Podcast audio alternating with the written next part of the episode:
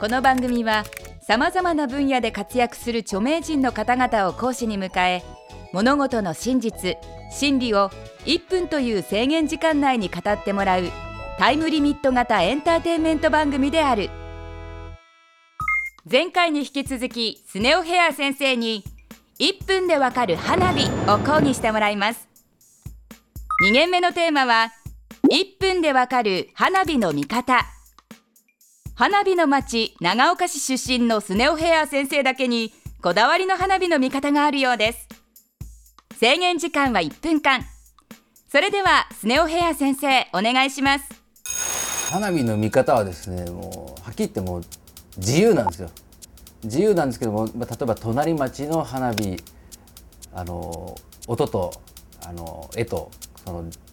ディレイ感というか時間差があってババッと見える音はしないとかね。それもまたあの風流とかいいもんなんですけど、えー、屋根に上がってみるとかね、えーまあ、家族で見るとそれいいでしょ。いろんなそのお母さんが作ってくれたものを、えー、こういただいたりね、まあ、恋人で行く花火デートがこう夏デビューだみたいな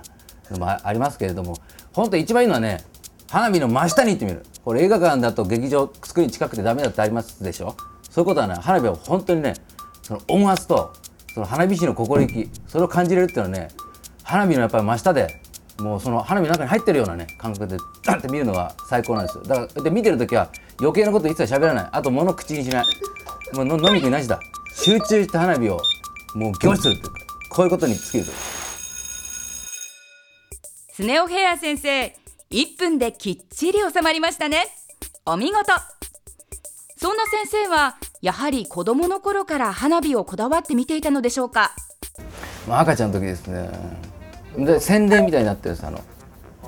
えっと、地元だともう。でもまずな泣いて怖いっつってギャギャみたいでそこからやっぱり家族でこう行ってもう毎年ってことになるんですけど中学生ぐらいになったらちょっとやんちゃっていうかちょっと親と行くの恥ずかしいみたいになってくると友達と自転車でこう行ってちょっと買い食いしたりしてこうなんか自由が浜駅でジュース買ったりしてええねっつって行くんですよ。そうするとちょっとこうやんちゃな不良になんかもう買い食いしてんじゃねえとか言って。隣町中学の子いたらいろいろありますけど、ね、あの初めてのデート夏のデートとかねそういうのもいろんな思いがあるんですけどね。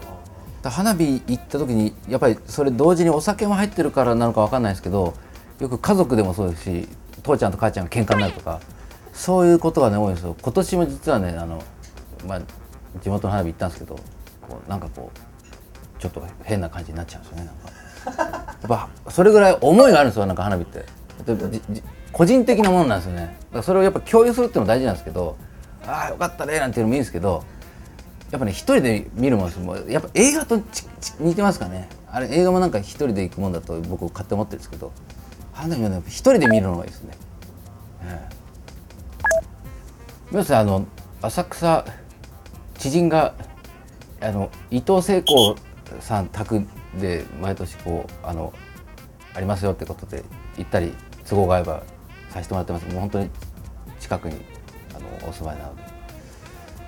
うん、まあそういう時はまああんまり見ないですね。東京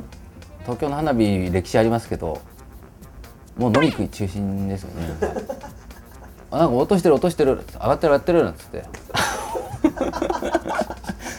花より団子的なやつですね。東京すごいですもん人が。花火より人見てた方がすごいですか？うわーすごいなっつって本日の講義はここまで。スネオヘア先生ありがとうございました。それでは本日のポイントをおさらいしましょう。花火は真下で一人で見るべし。花火を見ている時は余計なことをしゃべらず飲食は禁止にすべし。花火大会の日は不良に絡まれないように気をつけるべし。スネオヘア先生次回の講義は1分でわかる長岡の花火です。